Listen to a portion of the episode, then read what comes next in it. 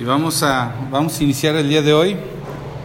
Qué bueno que pueden estar con nosotros y quienes nos siguen en la transmisión, muchísimas gracias.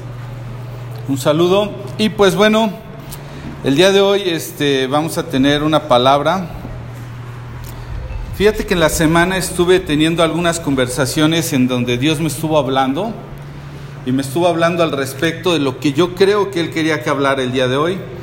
Y es porque hubo varios eventos. Una de mis hijas tuvo la oportunidad de ir a un paseo y en este paseo, pues bueno, lo disfrutó, le hubiera gustado pasarlo mejor, pero en cierta manera se sintió un poquito excluida eh, o rechazada por un simple hecho, porque no era el típico, la típica chica que se podía subir a todos los juegos, no importa si eran muy rápidos, si eran muy, eh, no sé, muy temerarios, ¿no? Entonces ella dijo, ah", incluso hasta hubo quien se, se apartó de, cierta forma un nivel de rechazo, ¿no? Por otro lado, tuve la oportunidad de conversar con una mamá, una mamá muy preocupada porque su hijo hizo un examen de estos que todo mundo hemos hecho en la vida para eh, poder entrar a una escuela y estaba bien nerviosa porque en la semana por ahí de cierta hora, es más, creo que el primero de julio iban a publicarse los resultados. Y la mamá estaba muy preocupada porque lo hayan aceptado en donde ella quería. Y entonces, pues bueno, en muchas maneras tuve conversaciones con algunas personas que no se sentían eh, cómodas con venir a la iglesia, tal vez por sus tatuajes, tal vez por su pasado, por su manera de vivir. Y eso me hace pensar que muchas veces hemos vivido vidas luchando con este tema del rechazo. De una u otra manera, todos esos eventos nos condicionan para vivir de determinada manera. Y yo no sé si tú tengas presente alguna forma, saluda a Rita así nada más por lo menos. Eh. Era Rita la que vieron pasar. Y si, este, si tenían pendientes si había venido Rita, sí, sí vino Rita. Y eso me hizo pensar en una cosa. Yo creo que todos hemos vivido en una manera una lucha contra el rechazo. Y eso ha condicionado nuestra manera de vivir, incluso de relacionarnos con Dios. De hecho, el título que le, que le he puesto a este mensaje eh, se deriva de una situación que yo creo que yo viví, no creo que haya sido el único, pero yo estoy seguro que dentro de tus recuerdos de infancia viviste una experiencia cercana a ese concepto o ese término llamado de chocolate. ¿Qué significaba eso? Significaba que había grupos, momentos en donde tenían que elegir equipos y ¿qué pasaba? Que agarraban y ponían a los más diestros a escoger. Dos personas escogiendo y de repente empezaban, a ver, yo a fulano, y no yo a sutano, y uno ansioso de que lo, lo eligiera, ¿no? Y de repente, tum, pum, pum, veías pasar a todo el mundo y resulta que te ibas quedando al último y si eres el último, te llevabas el título. Es de chocolate. ¿Sí? ¿Qué significaba esto en esos términos? El que te titularan eres de chocolate, ¿qué significaba? Esto es, esto es de mi época, un poquito más, pero tú los... Es que no cuentas. Es que, en otras palabras, habían acordado algunas personas que pase lo que pase con la vida de este individuo durante el desarrollo del juego, no iba a tener ningún impacto, ninguna trascendencia. Es decir, no vale. En una manera era un rechazado porque decían, bueno, pues vamos a hacer como que Él sigue aquí. Pero esa es la verdad. Y yo creo que en una manera todos hemos sufrido con este, con este tipo de título, con este rechazo. ¿Alguna vez yo creo que te has sentido como parte de un mundo en el que simplemente como que no encajas? Como que dices, ¿por qué tienen que ser las cosas así? Con frecuencia yo tengo conversaciones con una de mis hijas en donde ella se molesta porque tiene deseos de hacer determinadas cosas e inmediatamente le digo, hija, no lo puedes. ¿Por qué no lo puedo? Es que de una manera la gente va a interpretar que tú eres de esta manera. Dice, pero ¿qué me importa que interpreten? Yo quiero hacerlo y no soy de esa manera. Y entonces veo que se siente como que no encaja con ese eh, status quo o ese, no sé, esos estándares que se han establecido, ¿verdad?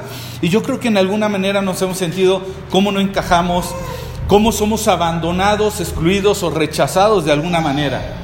por tu manera de ser, por tu manera de pensar, por tus, tus deseos en la vida, eh, por tu familia, por una comunidad, incluso por la iglesia. Yo sé que varios de los que están aquí el día de hoy, de los que han llegado a este lugar, ha sido porque se han sentido de alguna manera excluidos o rechazados de una iglesia. Y tal vez hayas estado luchando con la idea de tú no vales mucho,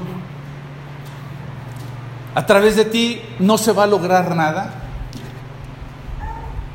no sirve lo que estás haciendo, no vales nada, ¿sí? De una manera te han hecho sentir que eres de chocolate, que de ti no se espera nada. Es decir, ni me importa. Y debe ser una forma extremadamente difícil de vivir. Yo creo que todos hemos vivido de alguna manera con un sentimiento de este tipo. Y yo creo que hoy Dios quiere, quiere decirnos de una manera directa que para Él sí le importamos. ¿Sí? El título de este mensaje le he puesto ya no más una vida de chocolate. Ya no más, ya no podemos andar por la vida creyendo que incluso para Dios somos de chocolate. Hoy Dios quiere que sepas y que yo sepa que Él nos ama, que hemos sido creados. En su palabra dice como su especial tesoro, como la corona de su creación, es decir, como lo más importante. Y tú, si eres como yo, estás dentro de esa creación. Todo lo hizo bueno a su tiempo, pero lo más precioso que fue dentro de su creación hecho, fuimos tú y yo. Y para Dios eso es importante. Dios quiere restaurar esa parte de nuestra vida, de nuestra conciencia, quiere sanarnos, quiere eh, comenzar cada vez una relación más profunda con cada uno de nosotros. Y sabes una cosa, el día de hoy quiero que sepas que Jesús no es más que la representación de Dios en la tierra. Con frecuencia utilizo esta ilustración para quienes me escuchan por primera vez, para entender por qué Dios se tuvo que hacer hombre en la humanidad de Jesús. Siempre uso esta ilustración y es como cuando un niño está dentro de una casa, está confortable, está el invierno y está con su papá y puede ver cómo hay unos pajaritos que están sufriendo en el invierno y les dice, vengan, vengan, métanse, aquí está caliente. Y los pajaritos no entienden. Y va y les abre el niño la puerta y les hace señas, hey, por aquí, por aquí. Aquí van a salvarse. Y los pajaritos no entienden el, el lenguaje. Entonces, en desesperación, el niño le dice a su padre, si tan solo fuera uno de ellos, les podría enseñar por dónde meterse para estar a salvo. Y eso fue lo que hizo Jesús. Jesús se hizo igual a nosotros para poder comunicar correctamente. La única manera en la que podíamos estar salvos. Él te entiende, Él me entiende. ¿Por qué? Porque la Escritura dice que Él sufrió y padeció exactamente todo. Es más, quiero que vayas conmigo. En la carta eh, de Hebreos, en el Nuevo Testamento, no es donde voy a centrar el mensaje, pero como siempre lo digo, aprovecho para decirte, trae una Biblia y trae una libreta. Ahí vas a poder anotar las referencias y el día de mañana consultarlas. Y vamos a ver eh, quién va a pasar al frente. Mi hija va a pasar al frente. Hace un saludo. Bueno, la carta a los hebreos. Yo estoy leyendo una, una versión nueva traducción viviente. Tú sabes, las versiones de la Biblia en esencia dicen lo mismo, nada más el lenguaje que utilizan es diferente. Hebreos capítulo 4, versículo 15 y 16. Habla de esta verdad. Versículo 15 dice, nuestro sumo sacerdote, es decir, se está refiriendo a Jesús.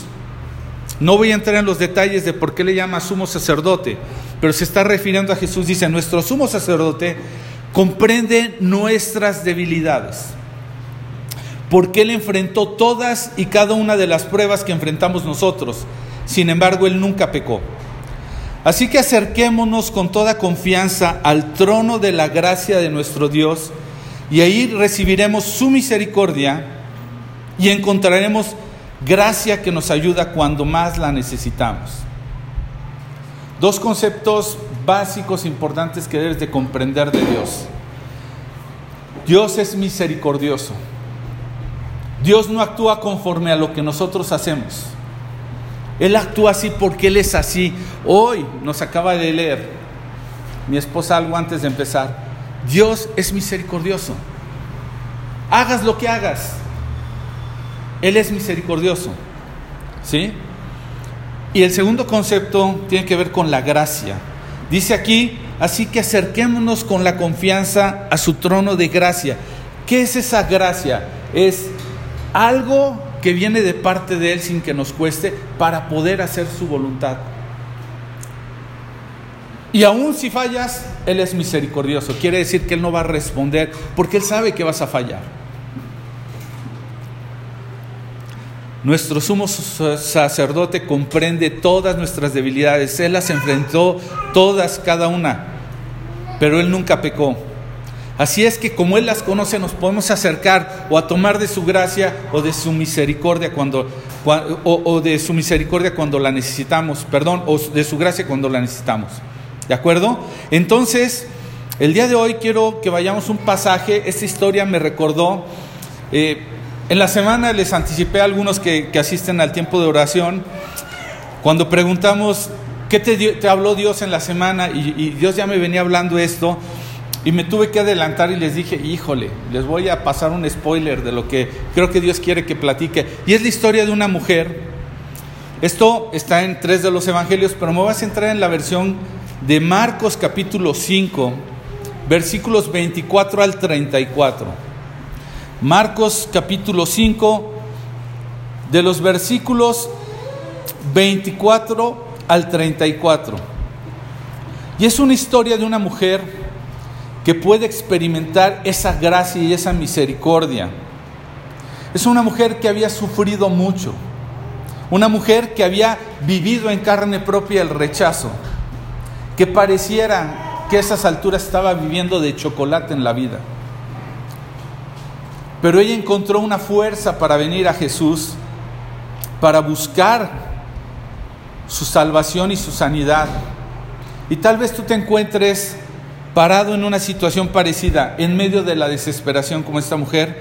Pero hay tres cosas que yo te quiero aconsejar y que creo que Dios me está aconsejando que pueden evitar que recibamos la bendición de Dios. Tres cosas que hay que estar consciente y presente. Puedes pasar, no, ciérrale, por favor. Tres cosas que Dios quiere que tengamos en cuenta para evitar, o que, que pueden evitar, mejor dicho, que venga la bendición a nuestras vidas. ¿De acuerdo? Si estás tomando nota, quiero, quiero, ah, bueno, vamos a leer el pasaje, perdón.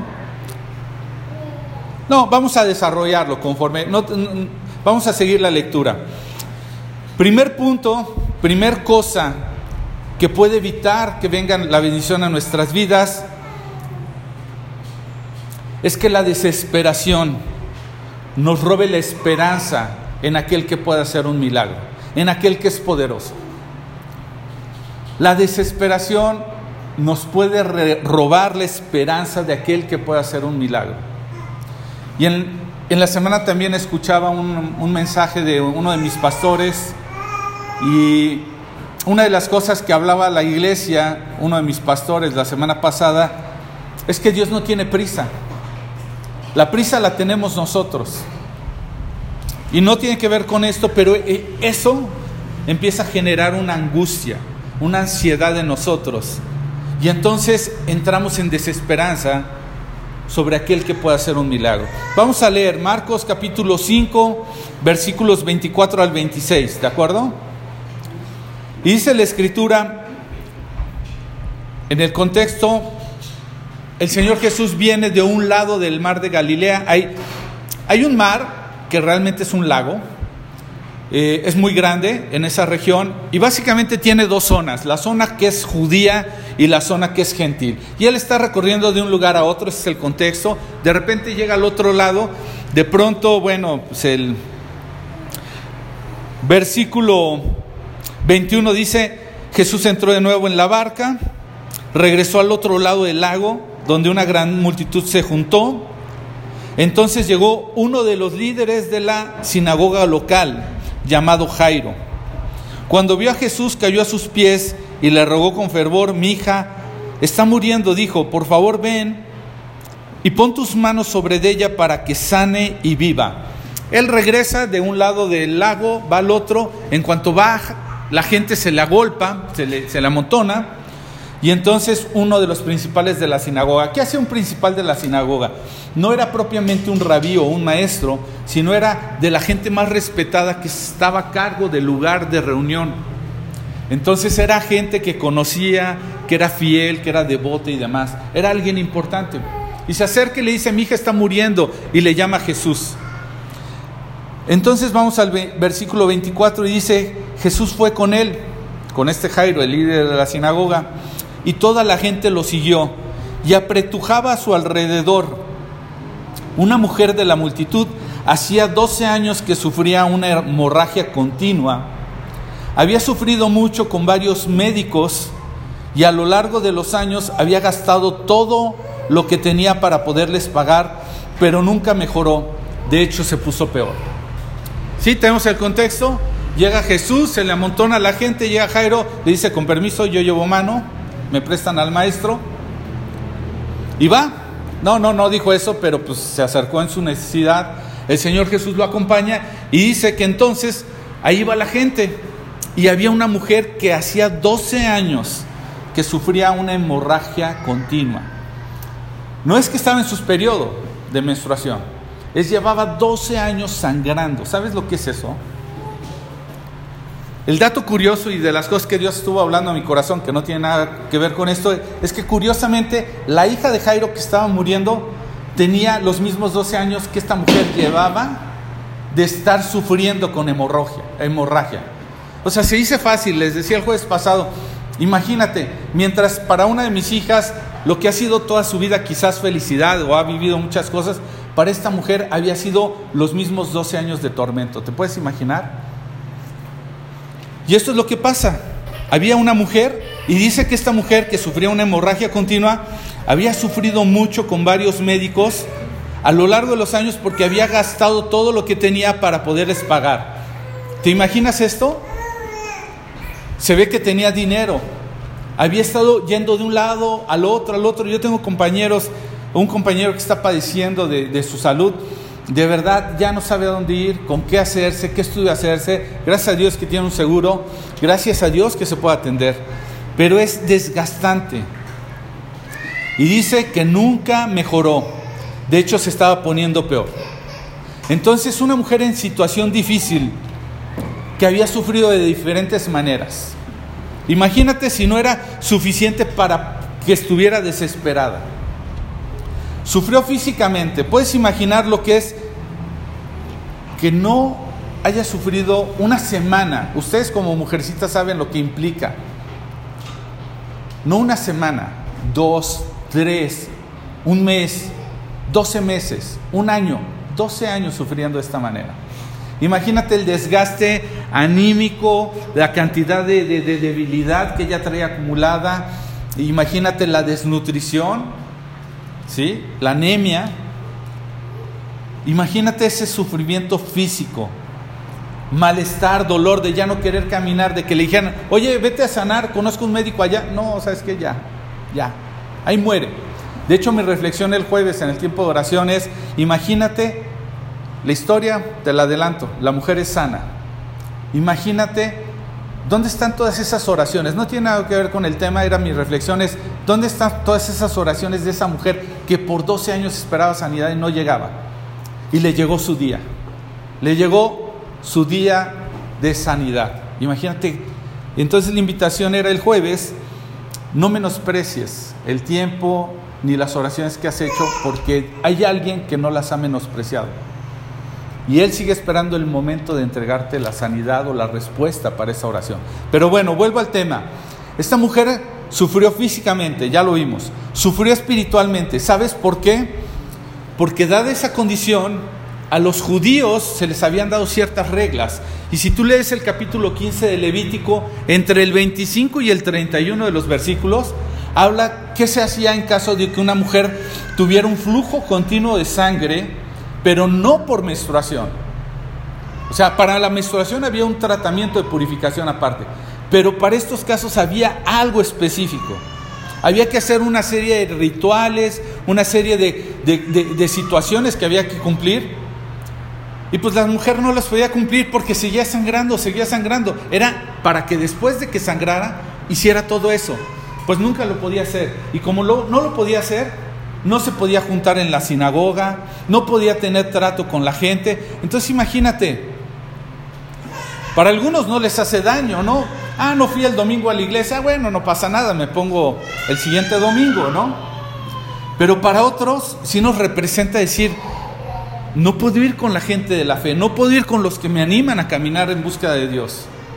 Ahora imagínate, hay algunos que nos alejamos por meses, por años, pero un chorro de tiempo sin acercarte a un lugar a donde puedas buscar de Dios a donde alguien te pueda animar en la fe, a donde puedas cantar con otros o alabar a Dios.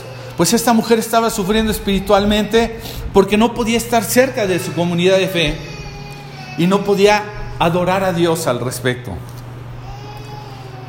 Sufrió no solamente física y espiritualmente, emocionalmente, al nivel del alma. Puedes imaginarte una persona que por su problema físico se le consideraba impura y por lo tanto no podía estar en comunión con familia, con amigos, con nadie. Prácticamente para poderse reintegrar tenía que dejar de fluir la sangre, pero además tenía que hacer todos esos ritos. Entonces, en alguna ocasión lo he comentado, Dios me movió a acercarme a una persona de la calle y me conmovió tanto el hecho que le ayudé y Dios me permitió abrazarlo. Y cuando lo abracé, ese hombre se deshizo en llanto y le dije, ¿estás bien? Te lastimé yo pensando así como que lo había lastimado y me dijo, es que hace muchos años que alguien no me abraza, que alguien no me había tocado. Puedes imaginarte el dolor de una persona que por mucho tiempo no había tenido un afecto, una manera de expresar. A veces nos vemos aquí, nos saludamos y no podemos evitar el querer decir, ¿cómo estás? Ahora imagínate una mujer por 12 años en esta condición. Si esa mujer, vamos a suponer que no nos da detalles la escritura, que hubiera estado casada, la ley le daba los suficientes argumentos al esposo para poderla dejar. Imagínate que hubiera perdido, estoy entrando en la especulación, hubiera perdido a su esposo, que sus amigos se hayan olvidado. Yo veo a mis hijas que por un tiempo dejaron de ver a algunos amiguitos y cuando se vuelven a encontrar cuesta trabajo conectarse. Ahora imagínate la vida de esa mujer aislada y prácticamente rechazada, como que no no estaba contando en la vida, parecía de chocolate. ¿Sabes? Sufrió física, espiritual, emocionalmente y además económicamente. Dice aquí que había gastado mucho para encontrar la solución que no tenía más recursos, ya se había gastado, dice, había gastado todo lo que tenía para poderles pagar y no mejoró. Tal vez era rica para haber pasado por muchos procesos, tal vez no, pero de todas maneras no cambió y siguió empeorando. ¿Cómo crees que se pudo haber encontrado esa persona? ¿Qué nivel parecía invisible, parecía que su vida no impactaba, parecía que hasta Dios se había olvidado de ella. Y yo creo que alguna vez todos hemos experimentado una temporada así en la vida, una temporada en donde parece que nuestra vida no cuenta, donde parece que no eres importante para nadie, ni nadie está esperando de ti. Tal vez enfermo, que ya nadie se acuerda de ti. Tal vez simplemente rechazado, nadie, nadie confía en ti, nadie te da una oportunidad. Nadie a quien recurrir, no puedes recurrir a nadie. Posiblemente sientas que estás tocando fondo, impotente, desesperado, desilusionado.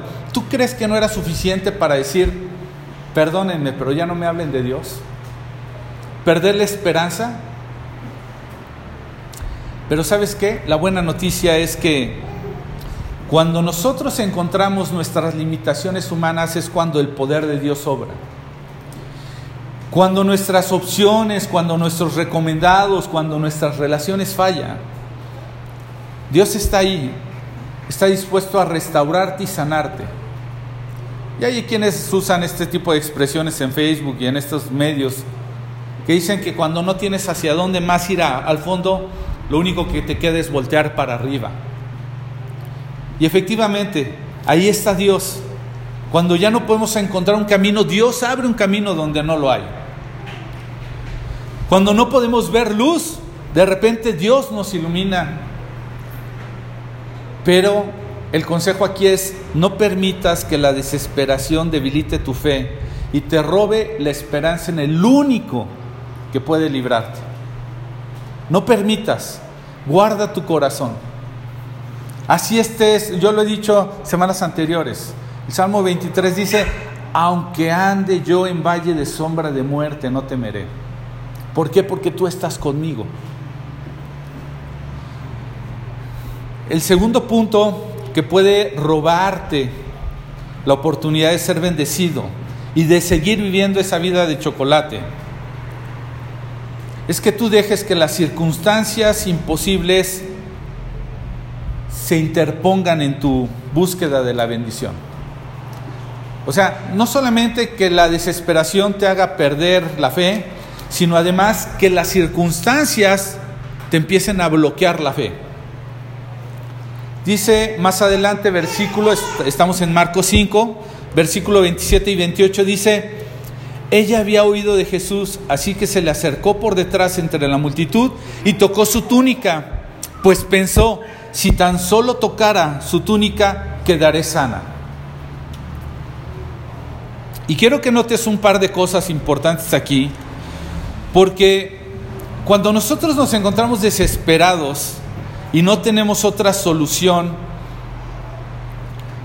Muchas veces Dios lo que está tratando de llamar a nuestro corazón es, yo soy tu solución, yo soy tu bendición, yo soy tu milagro. Y eso no importa cuán imposible parezca. Para el que lo cree, todo es posible, dice la Escritura. Pero para ello debemos de, de alguna forma, ejercitar o actuar para que nuestra fe tome una fe activa. Y hay tres cosas que esta mujer hizo y que van a impedir que las circunstancias se interpongan en tu fe. Hay tres cosas que ella hizo. Dice, ella había oído de Jesús. Ella escuchó. Escuchó. Y no sabemos cuán profunda haya sido el conocimiento que, que tuvo de Jesús o cuál correcta era su fe. Lo que sabemos es que ella estaba desesperada por encontrar una solución y entonces un día alguien se acercó y le dijo, oye, ¿sabes qué? Hay un Jesús. Y ella escuchó de Jesús. Cuando ella escucha de Jesús, ella hace un siguiente paso, pero lo primero fue escuchar de Jesús. Alguien le habló de él, de su poder. Ella abre sus oídos, abre su corazón y empieza a escuchar el mensaje. Lo peor que tú y yo podemos hacer en medio de la desesperación es que alguien venga y te habla de Jesús y tú digas, mira, discúlpame, tú no has estado aquí, me lo dices porque tú tienes la vida resuelta. Eso es ser necio. Y un necio lo que hace es negar la verdad. Y la verdad es que el único que te puede ayudar y nos puede ayudar es Dios. Este hombre, esta mujer, perdón, escuchó. Y es muy importante, no te lo digo para ti que necesitas escuchar, sino también te lo digo para ti que tienes el mensaje. ¿Por qué? Porque nunca sabemos cuándo el mensaje va a ser exactamente el necesario para alguien que necesita escuchar de Jesús. Nunca sabemos lo que otros están pasando. Nunca se sabe quién está en una situación de desesperación tal para sobrevivir que un momento le va a cambiar la vida. En una ocasión, y lo platico con cierta frecuencia, yo fui a visitar a una persona, había alguien de la iglesia que tenía un amigo que estaba en una situación muy delicada, tenía una paranoia y unas cosas muy, muy, muy fuertes, estaba siendo atormentado. Y entonces, el, ahora sí que el amigo del amigo, o sea, es decir, yo tenía un amigo que a su vez tenía a un amigo que su amigo estaba malo. Entonces me dijeron, oye Luis, como no, no encontraban quién diera el mensaje, fueron hasta Luis. oye, ven. Y entonces ahí voy y le empiezo a hablar al último, vamos a suponer, y le empiezo a compartir acerca de Jesús. Y resulta que el hombre en ese momento le dije, ¿qué te parece esto? Esta buena noticia. Dijo él, bueno, pues sí, está interesante, pero pues no, no tengo mucho interés. Y yo, me desmoralicé. Ah, y le dije, ¿y quieres reconocer a Jesús como el Señor de tu vida? Dijo, bueno, no. Y dije, bueno, pues ni modo, o sea, no lo puedo forzar a eso. Y yo casi como que a los otros dos amigos casi que agarro y les digo, pues ¿saben qué? Pues vámonos, no quiere, no, no, no quiere. Pero en eso, el que era el amigo de él agarra y dice, pero yo sí quiero. Y yo así como de, oh. ¿Sí me explico? Entonces no te detengas de llevar el mensaje porque nunca sabes quién va a estar en una condición que necesita escuchar de Jesús. Entonces dice que ella oyó de Jesús y ella vino, dice, así que se le acercó. Requirió no solamente de escuchar, tristemente hay muchos que dicen, ok, ok, te voy a dar chance, te voy a escuchar, pero no hacen nada por acercarse. Ella vino, dice, Así que se le acercó por detrás en la multitud. No oró, oye, bueno, si tú eres Dios, ven a mi vida, demuéstrame que tú eres. No envió a alguien más. Ella no decidió quedarse ahí y morir. Y bueno, si tú eres Dios, sáname y si me vas a sanar, pues ya lo hicimos. Ella estaba desesperada. Ella tomó la iniciativa, se levantó y fue hacia donde estaba Jesús porque ella estaba decidida por hacer algo. Yo no sé cuál sea tu estado en medio de esa desesperación, pero va a necesitar que te acerques. Me duele muchísimo que la gente está buscando en el misticismo decirme a mí, oye, yo sé que tú eres pastor, a ti Dios te oye. Y me quieren poner a orar por cosas que ellos mismos no, ni siquiera están orando. Quieren que te pongas en la acción cuando ellos no quieren mover un dedo. Y yo agarro y digo, es verdad. Lo, prediqué hace algunas semanas con el hombre que está en el estanque de Bethesda. Jesús le dice, ¿quieres ser sano? Tenía 38 años ahí padeciendo. Cualquiera diría, Jesús, ¿es broma o qué onda? No, es que a veces realmente pareciera que no queremos salir del estado donde estamos porque no queremos hacer nada. Queremos que otros vengan con una oración milagrosa. Queremos que otros vengan y hagan las cosas que nosotros no estamos dispuestos a hacer. Pero ella fue. Hay quienes en esta vida, hay dos tipos de personas. Hay quienes van a Jesús y hay quienes esperan que Jesús les llegue. Yo les diría, siéntense para que no se cansen, porque Dios va a tratar con tu vida hasta que tú decidas ir a su encuentro. La tercera cosa que ella hizo no solamente escuchó, no solamente fue, sino que además ella le tocó. ¿Sí? Y te parece detalle menor, pero quiero que tomes en cuenta un par de cosas. Número uno, reconocido o no, era un rabí. No era cualquier persona de, de la bola. Reconocido o no, un rabí tenía que guardarse para poder estar en el templo o ir a diferentes actos. Tenía que cuidar qué tipo de cosas, de acuerdo a la ley judía, podía hacer o no hacer, tocar o no tocar. Él, él era rabí, él era hombre, las mujeres y los hombres no se tocaban en público. Y no solamente era rabí, era hombre, sino que además ella era impura, estaba sangrando. ¿Sí?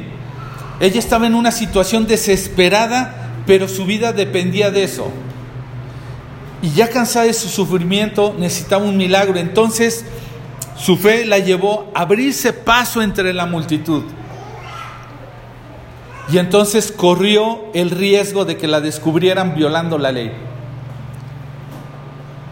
Teniendo contacto, si alguien hubiera detectado que ella iba sangrando, digo, ahorita, y lo digo con mucho respeto, ni con toda la tecnología que tenemos, tan solo con tener el periodo menstrual de una mujer se vuelve un reto de que no te puedas manchar como mujer. Ahora imagínate una mujer en esa época que no tenía la de la tecnología que hoy tenemos para contener eso. Imagínate lo que era contener una hemorragia de sangre. Donde ésta haya sido. Era evidente, era un riesgo muy alto. Bien pudo haberle gritado, ¡Hey Jesús, no puedo ir a ti, pero ven! Ella no le importó. Ella le pudo haber gritado, sáname, no puedo ir. Ella buscó la manera de tocarlo.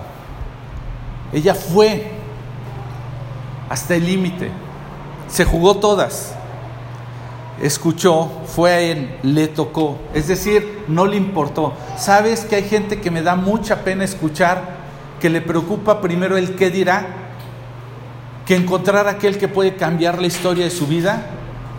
Gente que le da vergüenza decir es que estoy buscando a Dios, porque mi vida está necesitada de cambiar. Pero anda con vergüenza por la vida y aun cuando le dicen, oye, te noto diferente, estás cambiando, hay algo en ti que ha mejorado, eh, eh, no se atreven a decir, es Dios el que tocó mi vida. Y se detienen.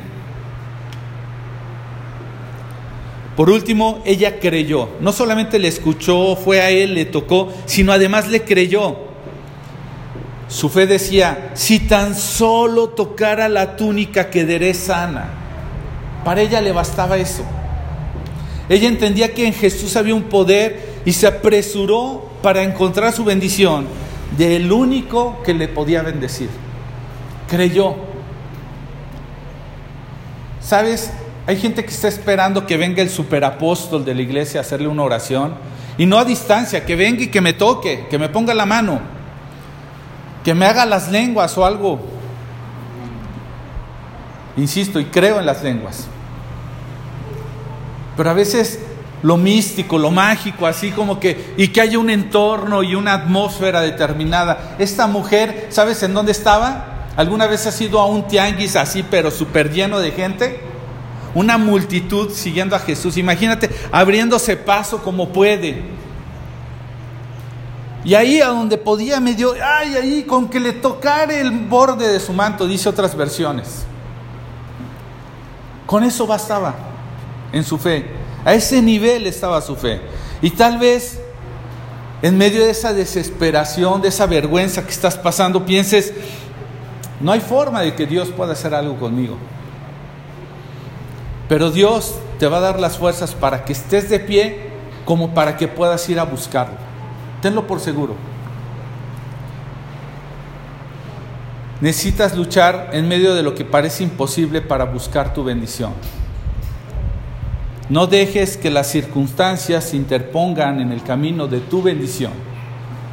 Esta mujer pudo haber pasado de largo, nada más viendo a los que iban con Jesús, de chocolate,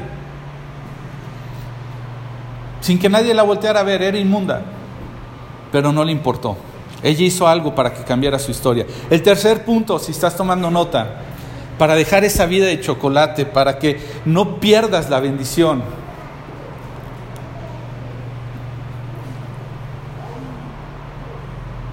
No basta el poder de Jesús.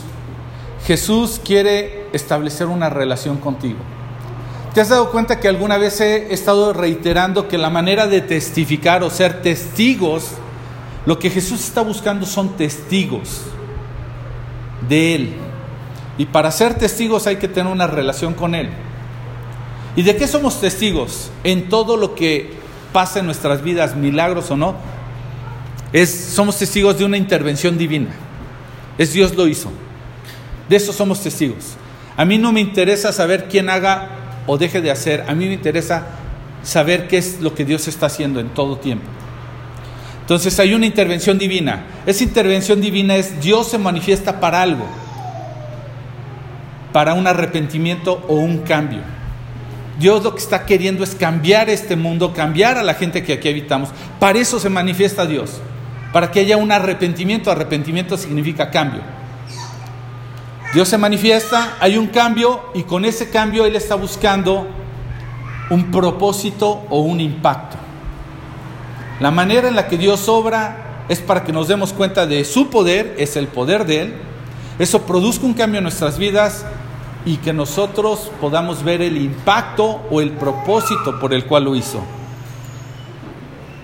Y Dios quiere hacer milagros, pero no buscando nada más manifestar su poder y que tú sigas tu vida como quieres. Es que tengas un cambio.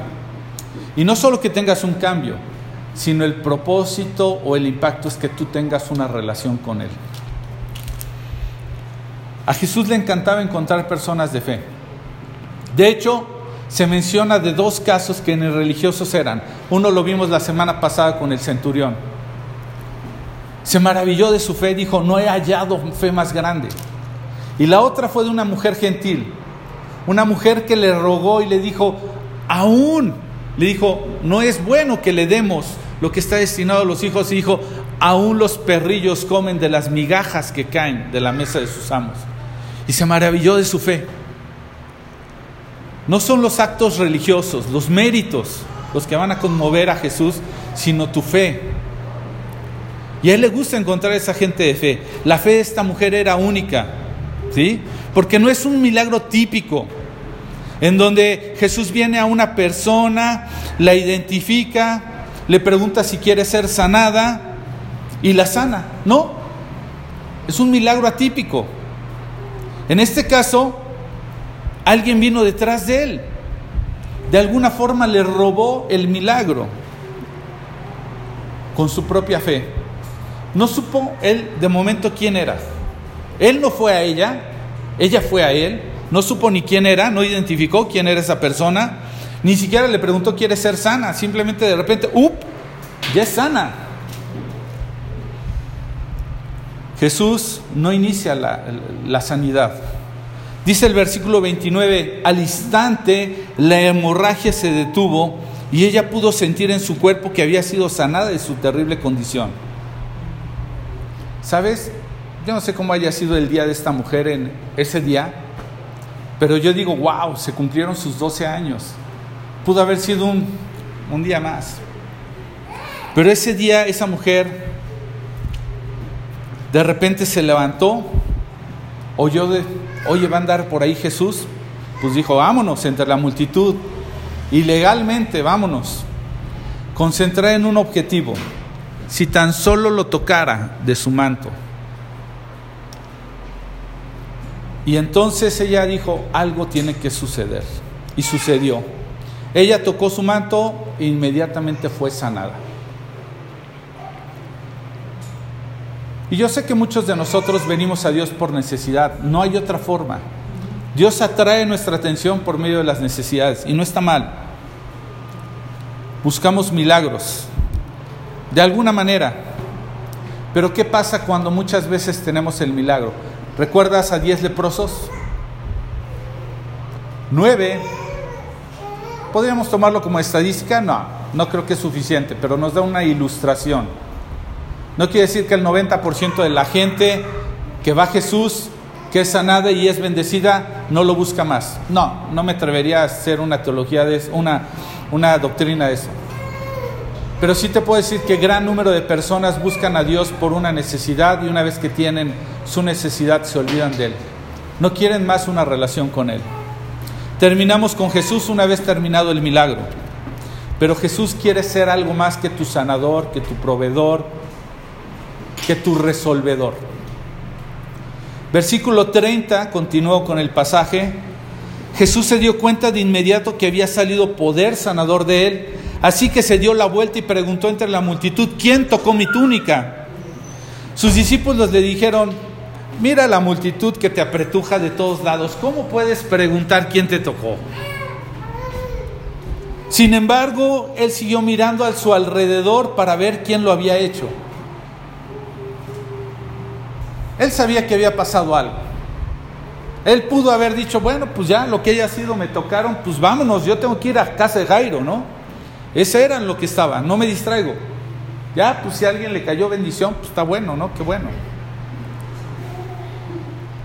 Pudo haber dicho, bueno, pues este, así como en el lugar este donde hablan como brasileños, dicen, bueno, ya vendemos este, túnicas de Jesús para ser sanados Quiero cuidar ese detalle. La mujer no estaba poniendo su esperanza en la túnica, estaba esperando más bien el milagro en la medida de sus posibilidades de acercarse. No era, no era una especie de superstición la que tenía sobre la túnica. Era hasta donde le alcanzaba decir si tan solo pudiera, aunque sea esto, pero voy por más.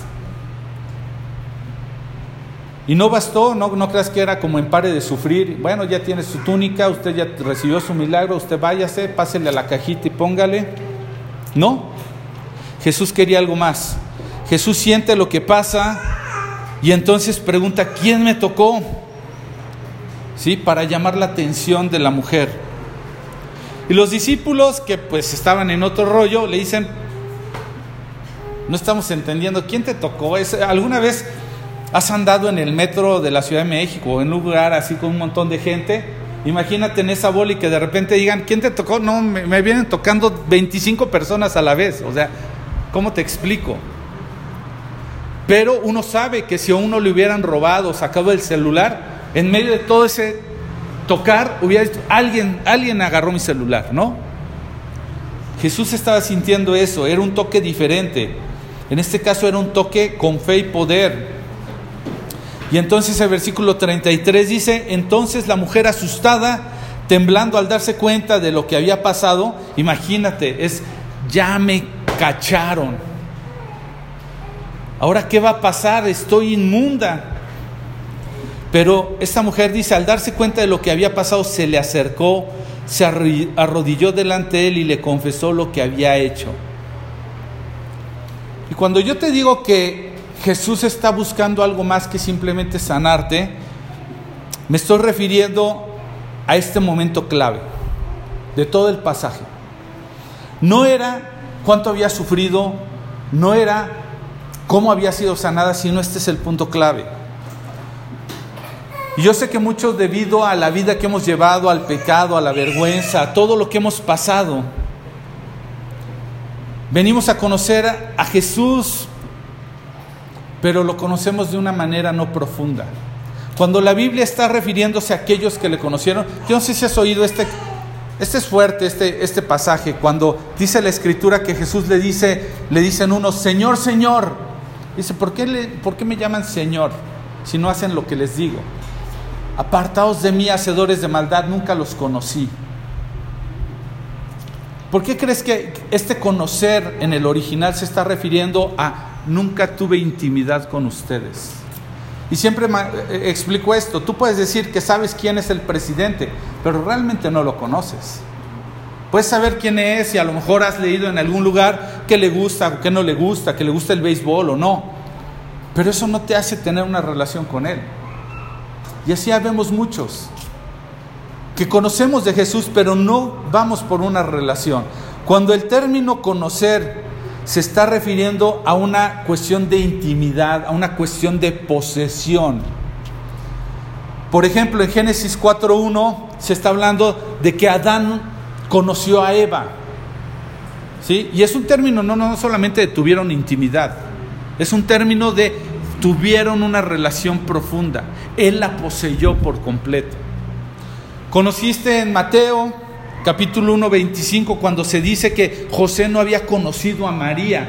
Vaya, andaba con ella, ni modo que dijeras, pues no la conocía, ¿no? No, le faltaba todavía llegar al punto de la intimidad, a eso se refería. Entonces, lo que estoy tratando de decir es que lo que Jesús está preparando es un encuentro de profundidad porque lo que quiere establecer con nosotros, todo como lo que te dije hoy en el estudio, todo tiene que ver con que profundicemos una relación de santidad con Él, es decir, que seamos apartados para estar con Él, de tener una relación profunda con Él. Si esta historia terminara en el milagro, y ella estuviera sana y se hubiera ido, ¿qué hubiera, ¿de qué hubiera servido? ¿De qué le serviría a la gente que Dios simplemente nos proveyera, nos sanara y ahí quedara la cosa? Lo que Dios está buscando es una intimidad. ¿Sí? Y Dios nunca deja las cosas a medias, sino hasta que las termina. Y rápidamente te voy a decir tres cosas que sucedieron. Una, hubo un encuentro. Dice que ella se acercó y se arrodilló delante de él. Y ese es el momento de verdad donde realmente empieza una relación, donde viene un reconocimiento de decir, tú eres quien eres. Cuando tú y yo empezamos de rodillas una adoración a Jesús es cuando realmente empieza una relación. No cuando te plantas y dices, bueno Dios, a ver, muéstrame que realmente eres Dios, te voy a dar una chance, espero la aproveches. No, cuando humildemente dices, te reconozco, eres el Señor, eres el único que realmente lo puede hacer posible. Una relación con Él empieza por reconocerle de manera íntima, de rodillas. Se acercó y se arrodilló delante de Él, dice. El segundo momento que define su relación, el resultado de ese encuentro es que empezamos a vivir una vida en verdad con Él. Cuando uno viene realmente una buena relación con Él, ya no puede vivir ocultando o creyendo que le puede ocultar algo a Dios. Dice que se arrodilló y le confesó lo que había hecho. Una buena relación con Dios implica un nivel de humillación, de adoración, de entrega y de confesión. ¿Quieres llevar una vida con Dios? No hay una vida que no se lleve sin confesión. No puedes ni, ni siquiera es triste y es lamentable que es más fácil que vayamos a confesarle nuestra vida y nuestro caminar a otros antes que a Dios. Necesitamos gente para rendir cuentas. Alguna vez lo platiqué acerca, lo prediqué acerca de tres tipos de amigos que no deben de faltar en tu vida. Bueno, es útil tener a alguien con quien poder confesar y transparentar tu vida, pero es mejor si lo haces delante de Dios. Le confesó, Salió de su escondite, de su área de, ya no soy invisible, soy de chocolate, y enfrentó. Dijo, sí, sí soy eso, pero no tengo vergüenza, no tengo que esconderme, soy libre ahora. Y por último, su sanidad fue completa. ¿En qué momento?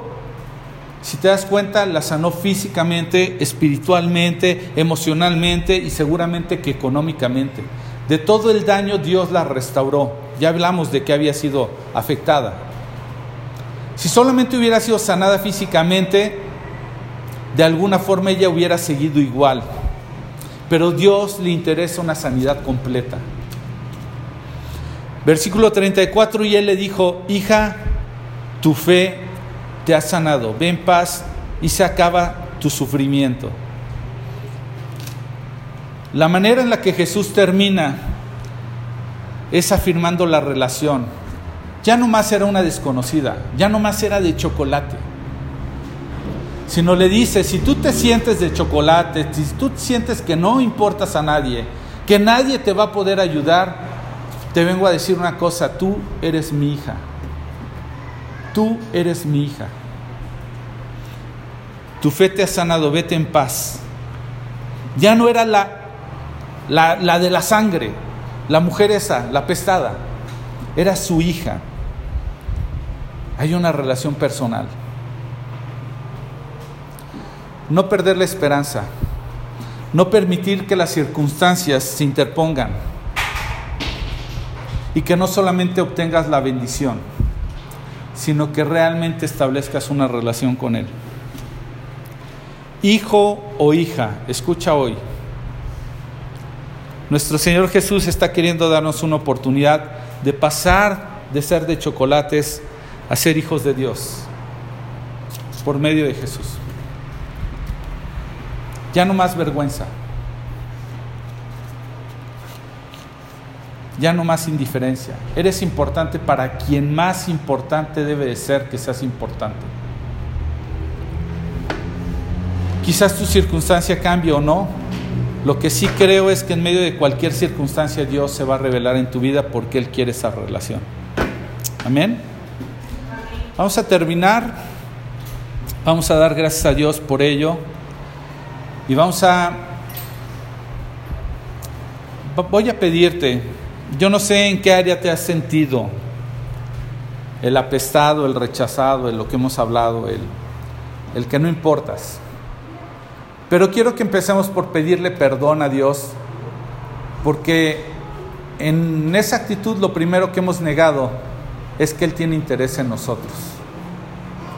Que pidamos perdón y que le digamos, mira, tal vez no lo he visto, tal vez me ha rebasado, Tal vez la desesperación, las circunstancias me han hecho creer que no te importo incluso. Pero yo te quiero pedir, restaura mi relación contigo para que pueda ver tu poder. Yo sé que lo más importante ni siquiera es la sanidad o la restauración de lo que buscas. Lo más importante es tu relación con Él. Vamos a orar por esto y en esta línea después nos vamos a despedir de quienes siguen la transmisión. Tengo un par de anuncios. Vamos a orar. Señor Jesús, te quiero dar gracias por tu palabra y por el ejemplo que pones en ella. Y te quiero dar gracias, Dios, porque me puedo identificar. Muchas veces he estado en ese lugar.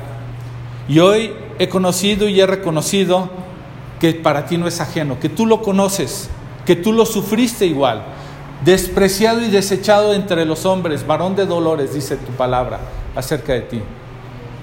Para ti no es nuevo, pero a veces me he sentido como el peor, como el, el único que ha vivido lo que ha vivido.